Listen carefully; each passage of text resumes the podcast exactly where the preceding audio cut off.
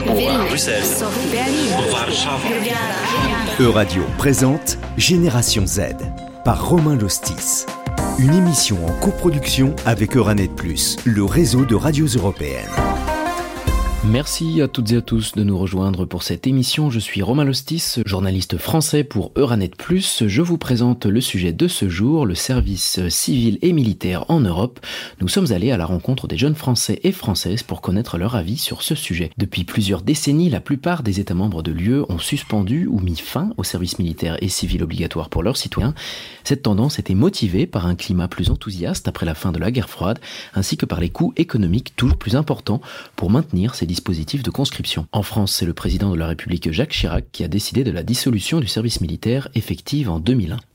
Nous n'avons plus besoin d'appeler de gens faisant leur service militaire. Et donc dans six ans, il n'y en aura plus, ou quasiment plus. La première hypothèse consiste à dire le service de la nation pendant quelques mois fait partie de nos grandes traditions républicaines, euh, répond à euh, principes d'intégration qui sont les principes nationaux. Et donc il faut garder quelque chose.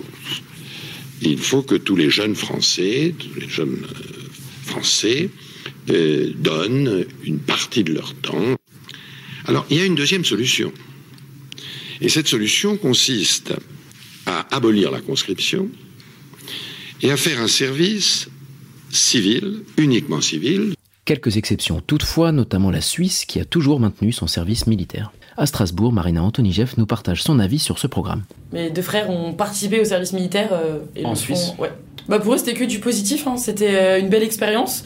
Donc, euh, ça doit faire, il me semble, un an. Donc, c'est soit sur plusieurs années, trois mois dans l'année, quelque chose comme ça. Et euh, pour eux, c'était une belle expérience et ça leur a permis vraiment de défendre leur pays. Après, ils sont très nationalistes et donc eux, c'était un bel engagement pour eux de se sentir utile pour leur pays parce que pendant les, enfin, leur service militaire, ils ont pu faire plein de choses, diverses missions et ça permet vraiment d'avoir un aspect concret de ce que c'est que tout ce qui est l'armée parce qu'en fait, on connaît l'armée en général, mais est-ce qu'on connaît vraiment l'armée? Non, pas vraiment.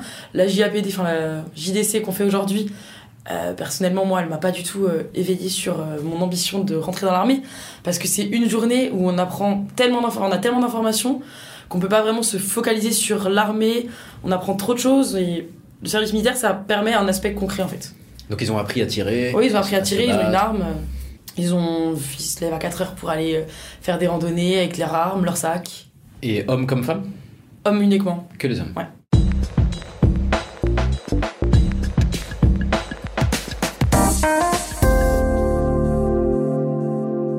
Depuis 2014 et l'annexion unilatérale et non reconnue de la Crimée par la Russie, l'Europe voit le retour des tensions armées et géopolitiques sur son continent.